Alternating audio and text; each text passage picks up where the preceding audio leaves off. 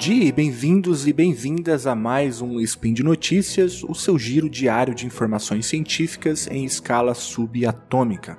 O meu nome é Felipe Mendonça e hoje é quinta, dia 2 Coronian do calendário Decatrian, ou dia 28 de fevereiro do calendário errado, ou seja, o calendário gregoriano. O ano mal começou e parece que já vivemos uma eternidade no que diz respeito às relações internacionais do Brasil. E justamente por isso, hoje falaremos sobre política externa brasileira, sobre Ernesto Araújo e sobre a FAPEMIG. E no programa de hoje, os devaneios da política externa brasileira com Ernesto Araújo, as relações com os Estados Unidos e o estrangulamento da pesquisa científica em Minas Gerais. Roda a vinheta. Notícias.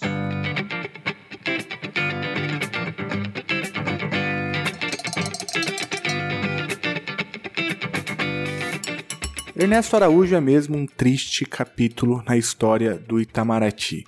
Hoje temos um chanceler sem visão, sem o controle da política externa do país e pior, um chanceler que faz comparações esdrúxulas, que espalha inclusive fake news.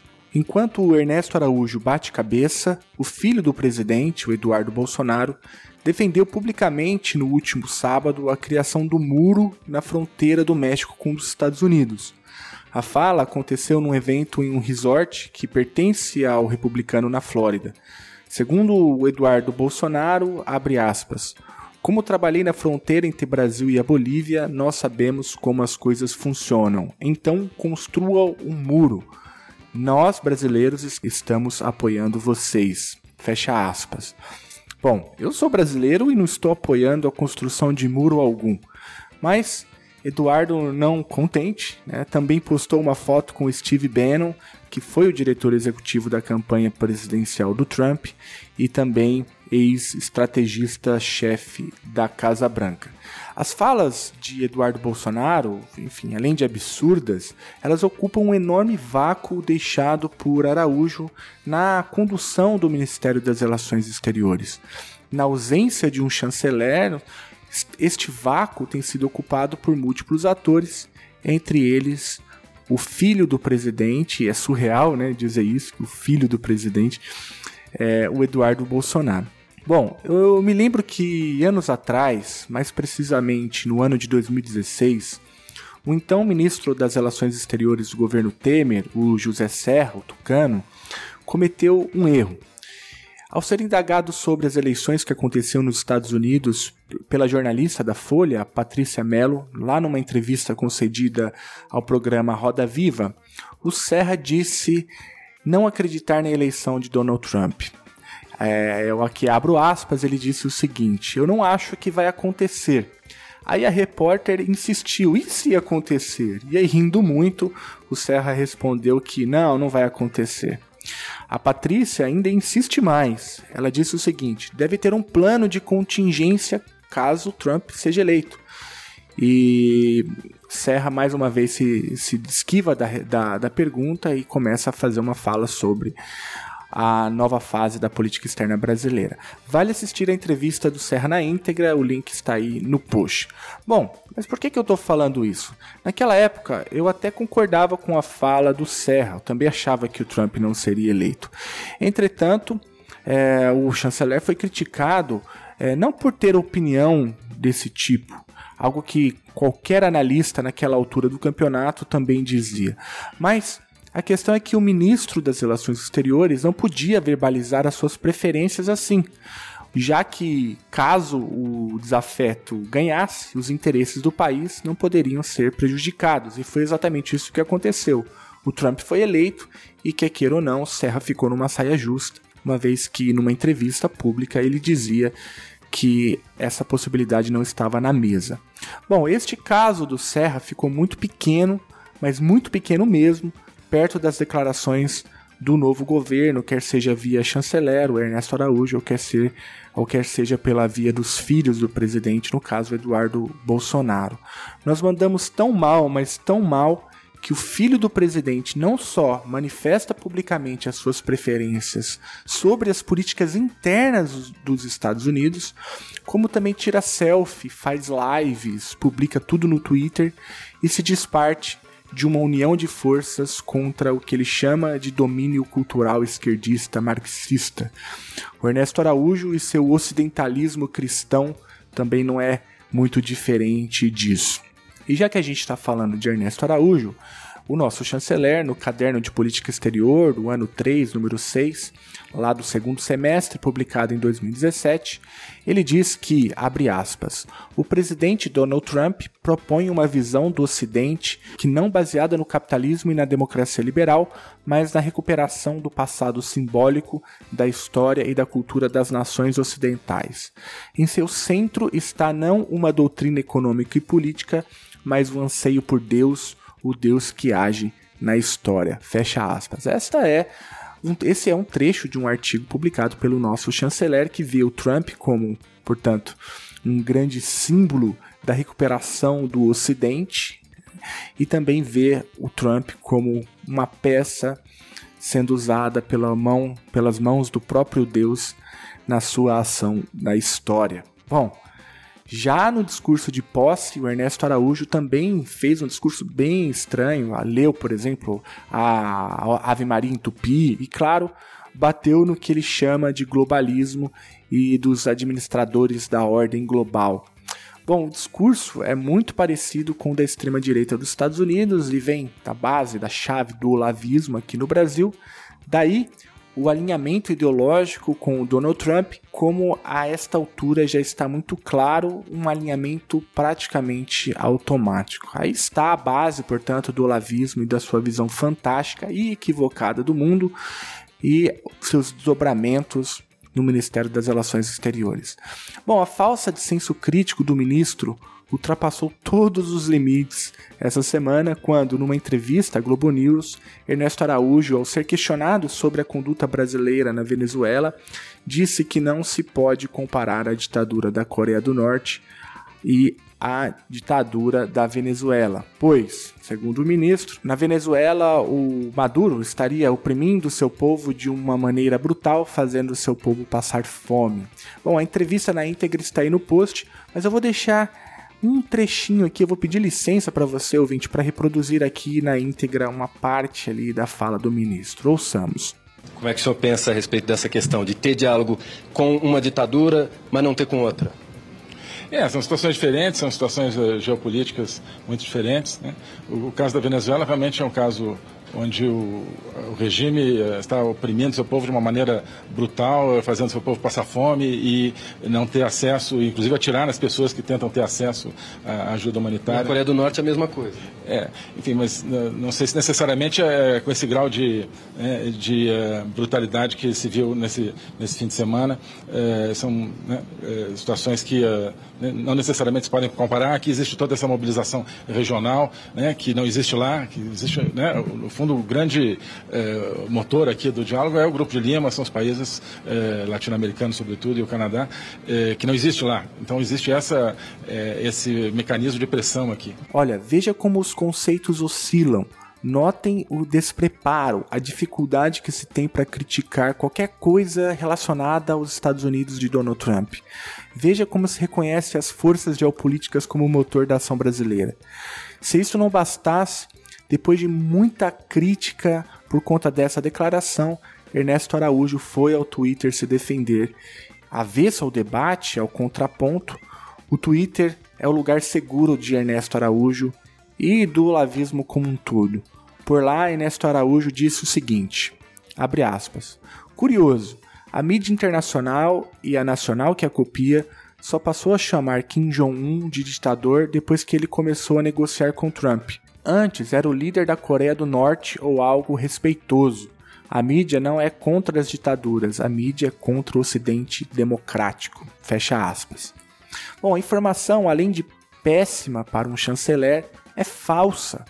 Qualquer aluno secundarista com acesso ao Google consegue desmontar este argumento do ministro em cinco minutos. Quem mudou o tratamento dado à Coreia do Norte foi Donald Trump e não a imprensa. E isso está estampado nas manchetes do mundo inteiro. É, e esse fluxo que Ernesto Araújo busca seguir torce a verdade de maneira insuportável. Fora que tem aí uma perseguição à mídia, como a mídia, como se a mídia fosse parte de uma grande conspiração global, como parte do que eles chamam da nova ordem global ou do globalismo. Todo o governo Bolsonaro, é bom que se diga, tem tratado a imprensa de maneira muito violenta. Basta lembrar, por exemplo, do áudio vazado aí, né, o escândalo do Bebiano, aonde, por exemplo, Bolsonaro dizia que o Globo deveria ser considerado inimigo do governo, inimiga do governo. Ontem, numa coletiva de imprensa, Bolsonaro também foi muito rude ao ser questionado sobre os escândalos do Laranjal do PSL. E aqui Ernesto Araújo mais uma vez no mesmo tom dizendo que a mídia é com, não é contra as ditaduras, a mídia é contra o Ocidente, como se a mídia fosse uma coisa só, um bloco único, coeso, né? Como se ela respondesse em uníssono. Portanto, Ernesto Araújo, além de tudo, é um propagador de fake news. Você pode pensar, mas Felipe, todo mundo tem direito a ter opinião. Sim, eu concordo. Muito embora as opiniões tenham qualidades diferentes, é bom que se diga. Agora, se você é ministro das Relações Exteriores, você não pode viver num mundo fantástico. Você precisa conduzir os assuntos internacionais do país. Não dá para levar a sério um ministro tão, tão fraco de ideias, tão fraco de liderança. Não à toa, os principais países do mundo terão dificuldade, têm dificuldade de negociar qualquer tipo de assunto com o Brasil. E são várias as consequências disso, mas eu gostaria aqui de falar de duas delas. Bom, primeiro, essa situação tem gerado uma cacofonia, um vácuo de poder na condução internacional do Brasil que eu acho que não tem precedentes na história da diplomacia brasileira.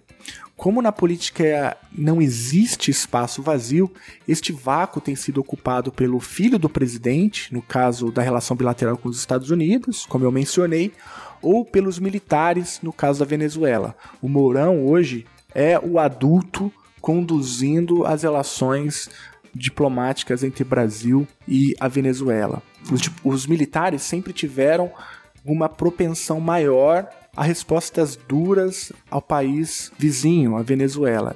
Nessa conjuntura, nós estamos vendo uma situação inédita, onde o nosso diplomata, o nosso chanceler, ele é mais duro do que os militares. Portanto, os militares estão ensinando o nosso chanceler a fazer diplomacia. Isso o governo Bolsonaro acertou. Não daria para deixar a condução da diplomacia brasileira na mão do Ernesto Araújo, numa situação tão grave quanto, quanto essa que se instalou na nossa fronteira com o país vizinho. Não à toa, hoje a principal voz brasileira na crise venezuelana não é de Ernesto Araújo, mas sim do Mourão, vice-presidente da República. E quando a gente comemora um militar na mesa de negociação por ter uma postura mais moderada, significa que nós estamos no mundo invertido, no mundo às avessas. A gente está no caminho errado. E a segunda coisa é que esse tipo de situação é prejudicial para os interesses do Brasil, já que é difícil manter relação estável com um país assim, um chanceler tão descolado da realidade, tão alinhado com os Estados Unidos de Donald Trump, tem dificuldades de colocar os interesses do país em primeiro lugar e por isso Ernesto Araújo é um grande, é uma tragédia, é um vexame, mas também é um risco para os interesses brasileiros. Agora, meus amigos e minhas amigas, eu gostaria de propor aqui um rápido exercício. Todos sabemos que no ano que vem, 2020, será ano eleitoral nos Estados Unidos. Suponhamos que Donald Trump não seja reeleito e que, portanto, o Partido Democrata volte ao poder nos Estados Unidos. E suponhamos também que Ernesto Araújo ainda seja nosso chanceler nesse possível cenário. Diante disso, e considerando tudo que eu falei até aqui, qual seria a abordagem brasileira para o, com os Estados Unidos? O Serra, lá em 2016, naquela entrevista do Roda Viva que eu citei, foi criticado justamente por isso. Um chanceler não podia ter dito aquilo, um chanceler não podia é, fazer uma aposta num determinado cenário eleitoral num país estratégico para as relações diplomáticas brasileiras. Agora, no governo Bolsonaro, o alinhamento com os Estados Unidos ultrapassa a linha do absurdo. Pois é, e se Trump não se reeleger? O que será da diplomacia de Ernesto Araújo? Vamos apoiar algum maluco que se autodeclare presidente por lá também? Vamos propor que se destrua o muro com o México para que nossos caminhões levem ajuda humanitária para nossos irmãos no Texas? Vamos denunciar a Casa Branca como peça-chave da nova ordem mundial? Vejam, com os interesses brasileiros não se brinca. Repito, Ernesto Araújo é um triste capítulo na história do Itamaraty. Quando os militares precisam ensinar nosso chanceler a fazer diplomacia, significa que nós estamos na direção errada. Bom, e a semana passada, a FAPEMIG, a Fundação de Amparo à Pesquisa do Estado de Minas Gerais, publicou uma nota dizendo que todos os projetos sob financiamento desta fundação estão congelados por falta de recursos. A nota diz que, abre aspas, com relação às bolsas de cotas institucionais, está temporariamente suspensa a submissão de bolsas aos programas de bolsas de iniciação científica e iniciação científica júnior, a PIBIC Júnior. Fecha aspas. Eu imagino que muitos dos meus ouvintes aqui no Spin de Notícias conheça alguém ou já foi é, financiado com uma bolsa de iniciação científica. E aqui em Minas Gerais nós estamos vendo um apagão desse tipo de fomento. Portanto, estamos deixando de investir em jovens, em novas mentes, em novas pesquisas, na formação de novos cientistas.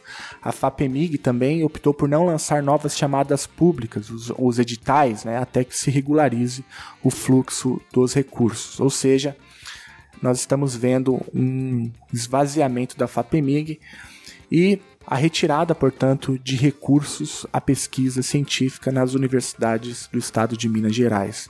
As bolsas é, também dos programas de pós-graduação, exceto aquelas que já estão em execução, também é, estão ameaçadas. Bom, eu sou professor de uma universidade mineira e vejo com muito pesar, com muita tristeza essa situação. A pesquisa científica em Minas Gerais padece por conta do estrangulamento da FAPEMIG.